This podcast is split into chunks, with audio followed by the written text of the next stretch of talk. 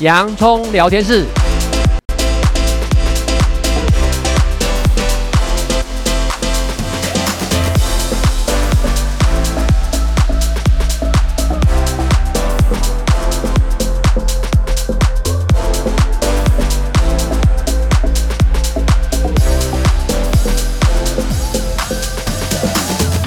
这里是洋葱聊天室。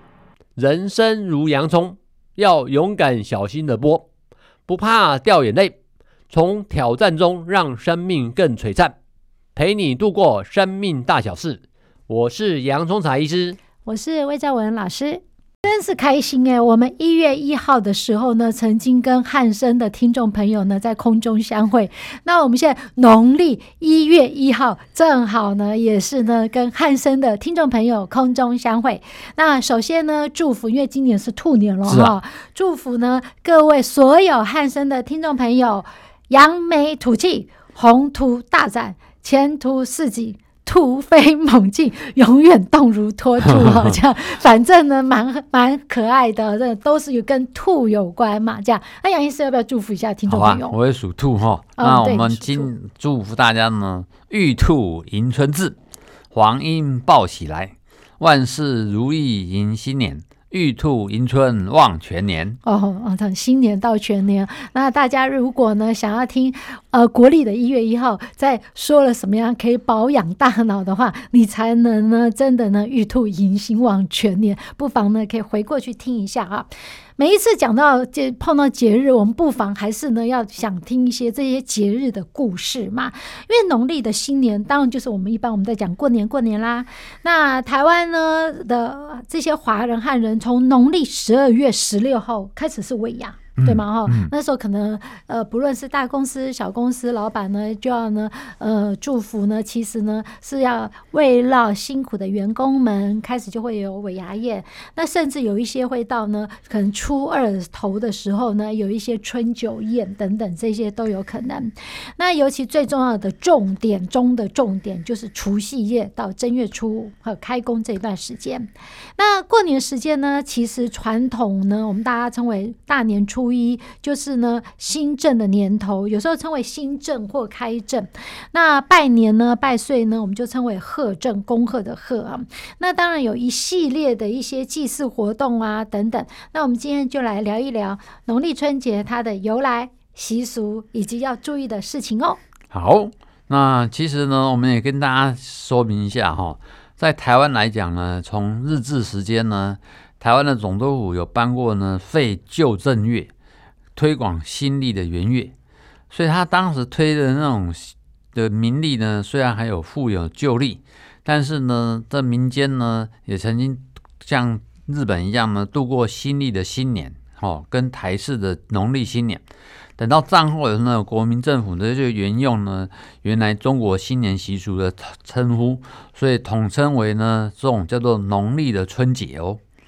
那农历的春节呢，在民间传说啊，其实呢会跟大家分享一下，就是说呢，在冬天野外呢会出来一种叫做年的野兽，那也有叫做戏，那戏就是那种除夕的戏，那年兽呢一年呢会出没一次，那这一天呢就叫做过年，那过年就是代表年兽来的，那过年这一夜呢叫做除夕。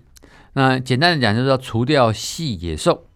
那由于年兽呢，每一年呢，这个呃十分的它凶残，半夜呢会走人家家里面呢会吃掉人，所以炎黄先祖呢为了躲避年，所以举家团圆在一起，围在一起呢抵抗年兽。那由于呢这个年兽每一年出没一次，炎黄祖先呢在无数次的战斗。斗中呢，就摸索出了一些诀窍。那发现到这个战斗的诀窍呢，就是呢，年兽虽然凶猛，但是它会惧怕红色、火光和巨响，所以家家户户在门口就会贴上春联，在家门口呢燃起爆竹。那年兽看见人家门口呢贴上红对联，门口呢有红光燃起，炮竹声噼里啪啦的乱响。年兽呢就会被吓到，逐渐出现次数就越来越减少喽。当然有一个说法说呢，啊，这这其实呢，猛兽呢是系而不是年。那系呢本身是一种悠悠的怪物，而年呢跟动物猛兽无关，是丰收成熟的意思。哦，那古文中是没有年兽的记录，有仅始于就是民国时期的说法而已。嗯，好，那刚杨医师呢在讲到呢，就是呃年兽嘛，春节这些故事的。呃，来源、啊，它的起源，我觉得有时候听故事真的蛮有意思哦。这些呢，都是呢，可能有一些文字记录或是图画的一些记录。那在传承呢，我们呢古人的一些智慧，重点就是让我们能够安全的呢演化生存下来，这样子啊。那在这地方呢，其实呢，我印象中以前呢，在小的时候呢，印象中呢，其实大概呢，大年的初一、初二。我们都称为水神的生日哦。那因为水神嘛，既然是水神，所以我们为了尊重，所以我们就不能够什么洗头啊、洗衣服，而且不要洒水。而且我印象呢，通常在农历年前哦，就是除夕的之前的，我们一定要打扫。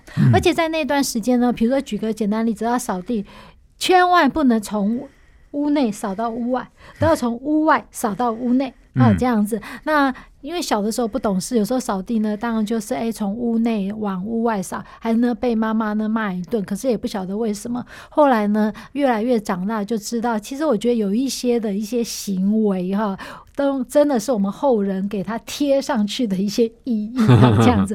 比如说呢，春啊、福啊这样子，都很多都你会看到都还是倒着贴嘛，就代表春到福到哦。那这些我觉得都是一些人情味的一些故事，一些呢。习俗啦，这样子。总之呢，大扫除这件事情呢。通常一般一定都是在除夕之前呢，就会给它完成嘛。因为如果你真的是在除夕或春节这几天放假，如果来进行大扫除，好像呢都听说你的财运啊、你的好运都会被扫掉哈、嗯，这样子。那所以万一真的碰到，我不晓得每听众朋友你们的习俗是什么，你们的习惯是什么？到现在目前为止呢，我已经五十几岁了，那我一样的维持呢我不变的习惯，就是呢除夕。的中午我就要呢先洗完澡，然后呢叫家人也把呢洗完澡，把衣服呢赶快呢就洗一洗。也就是说呢，在除夕中午，在除夕团圆饭之前，我们要把跟洗有关的这个行为先给它做完。嗯嗯。而且呢，早上的如果是初一早上呢，不能吃稀饭，为什么？因为稀饭是给病人、穷人吃的。你吃稀饭呢，感觉好像会穷一整年这样子。但有一些人呢认为，哎，初一早上吃素也好嘛。表示对一些祖先和神明的一些敬重啊，那那以前呢，过年的这种。大概初一这个时间，女儿如果嫁出去回娘家，那有一些还是会蛮在意。其实现在还是有一些会在意，就说初一的时候不能女儿不能回娘家，因为只能初二、初三回来，因为会把呃娘家吃穷啦。那总而言之哈，会有很多的一些习俗哦和禁忌。那当然随着这些环境还有世代的一些改变，有一些习俗禁忌也会跟着改变哈。那至少呢，女儿回娘家这件事情，我们。呢，三百六十五天一定都是欢迎女儿在家的，这样。所以听众朋友，你们可能也有你们自己的习俗哈。农历新春过年啊，再次祝福大家呢，能够呢宏图大展啊，今年呢永远呢动如脱兔，活泼开心啊，这样。那其实，在春节的时候，我们常在讲人类演化下来一定要趋吉避凶。当然，你要先注意到一些该注意的事情。所以我们这一段呢，就跟听众朋友来一起聊一聊，就是到底在农历春节的时候有哪一些禁忌。好。谈到禁忌啊，我们先谈谈第一个呢，就是呢，不要呢去叫别人姓名，催人家起床。那我想，我们除夕夜呢，大部分的人都会守岁嘛，吼，或者一直到过到大年初一，就呢，一般大年初一呢，就希望能够睡到自然醒。但是我们也提醒，自然醒可以，不要一直睡懒觉哦，因为如果新年第一天整天懒散睡觉的话，就可能懒散到底，影响到运气。最好呢，能够打起精神，然后出门走春。那你如果发现其他家人像兄弟姐妹呢发懒赖床，你也不要用叫名字的方式催促他起床，因为习俗上面呢认为呢，年初一催促他人呢，被催促的人呢，整年呢都会变得呢匆促而忙碌。那禁忌二呢？那不要跟还在梦睡的人拜年了哈，因为对方如果还在睡梦中，然后你再跟他对要拜年呢，会让他呢到时候呢这概念上面会说一整年都躺在病床上面。那这个呢会被这个惰性影响。第二个呢，当然我们提醒啊，过年时间家里常常会有客人拜年，如果去这种中午呢去睡觉的还在睡觉呢，对登门拜年的客人就是失礼的。第三个呢，我想呢，我们有提到呢，在旧礼里面看到呢，说过年的时候呢，不要随便去动一些什么刀子啦、剪刀啦，还有针线的东西啦，哈，因为呢说啊，初一如果动了刀跟剪，那你可能呢就是像七嘴八舌一样，口舌是非全难免。那初一使用剪刀跟刀具，这一年就会带来许许多多不必要的纷争。另外再来呢，有人说初一动了针与线呢，会挑了龙筋哦，龙龙的筋骨，然后长针眼，意思是说之后生下来的小孩呢，眼睛会跟眼针针眼一样小哦。那这也是习俗。在禁忌四呢，就是说借钱这件事情，初一如果借了别人的钱呢，一年四季呢就要靠外援。所以当天借钱给别人，自己的财产就会呢外流一整年。所以在过年期间讨债是很不吉祥的事情，不论是被讨债的人，或是跟人讨债的人，接下来一整年都会为金钱苦恼。所以禁忌呢，年节的时候讨债。再呢，禁忌五呢，那有人提到说打破家具器具，可能被我们会认为是不吉祥的事情。所以过年打破器皿啊、碗盘啊等等家具呢，表示接下来整年度呢会不吉祥。不过呢，按照心理学来讲，我们当然呢也有一些抵消的作用哈，就是说不小心打破，你只要赶紧讲“岁岁平安，岁岁平安”，这种呢用同音呢把它转。话语呢由负转正，然后呢会化凶为吉，让心里获得一些适当的转，这种是心理防卫机转的一种哦。杨医师，你再一次说这个防卫机转叫什么？抵消？哎，抵消这样。所以刚刚杨医师在讲到的禁忌呢，有第一个说不要叫人家姓名，不要催促人家起床。那第二个呢，呃，跟还在睡觉的人拜年睡午觉，事实上呢是很不好的哈，这样子。其实人家在睡午觉，你去跟人家拜年，不是也很奇怪吗？然后再来呢，这个我知道，因为呢，从小呢，在除夕开始就不能拿剪刀，不能拿针线。哦，原来是为了口舌是非哈。针锋相对嘛，啊，再来呢，说不要呢去欠债，也不要去跟人家讨钱哈，这样子，不然呢钱会外流一整年。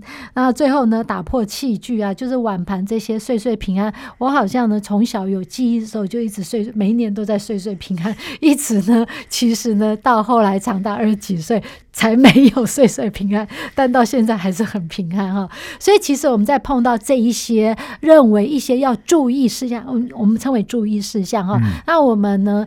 呃，在我们的心理防卫机转里面，常会有一些抵消，用另外一种再补偿回来。呃，这样，呃，无非就是让我们心灵能够得到平静嘛。好，那至于那我们刚刚前面讲的是一些呃不要做的事情，那还有哪一些是诶一些比较好我们可以要做的事情啊？我们可以做的事情哦，那我们来谈一谈。第一个呢，大概我们到目前都还是会习惯，就是所谓的。发红包嘛，哦，那春节期间呢，长辈会给晚辈一些礼金哦，以红色信封包着，称之为压岁钱。那有经济能力较佳的后后辈呢，也会包高给长辈红包。那红包的金额是不等的哦，有的人讲究呢，红包金额必须要为偶数，这样会比较吉祥。那在美国华人呢，像八美元的红包就很常见哦。那数字六呢，取其他的谐音六，很溜，滑溜的溜，溜嘴的溜。那也有在来年呢顺顺利利的幸运的一个意味。那另外呢，有些地区的人呢会存放红包在枕头下，到七天以后才会开封，象征着好运跟财富。除了红包以外，第二个呢可以礼物交换，像除了红包，朋友跟亲戚之间也会交换一些小礼物啦，比如说是食物啦或甜食。但呢，有一些东西是禁忌，是不能给的，比如时钟啦、绿帽子啦，还有水果那个叫梨，那个那个谐音就是有离散的意思，有分离的意思。会有人这种白目说这些东西，那也真的是很大直白哈。第三个呢，是可以到集市哦，集市在西方呢也很常见。那新年来临的时候，市场呢会贩售所有新年有关的商品，比如鲜花啦、玩具啦、服装啦，甚至烟花，方便人们呢买礼物呢，用来走访亲友或者是居家方式装饰，很类似西方购买圣诞节的礼物。嗯，第四个呢是服装，服装呢穿的服装呢主要是红色。或者是其他鲜艳的颜色，因为人们认为红色能够辟邪、有吉利，所以从头到脚都要穿新衣服，象征着新的开始。嗯，所以之前其实呢，在之前的节目，杨医师有在讲到，我们穿红色，如果以华人的历史记载，是因为那个年兽怕红色，也怕鞭炮嘛，这样子是为了让我们能够活下来，避免年兽把我们吃掉啊，这样子。嗯、那刚刚有在讲到红包啊、礼物啊这些，其实我觉得红包、礼物这些，在我们在过年的时候呢。